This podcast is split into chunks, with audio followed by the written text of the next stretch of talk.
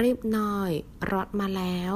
ไม่งั้นเราต้องวิ่งไปเข้าเรียนนะ快一点车来了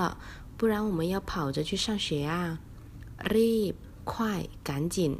ไม่งั้น不然เข้าเรียน上学延伸词汇เร็ว快ค่าเรียน学费ค่าที่พัก住宿费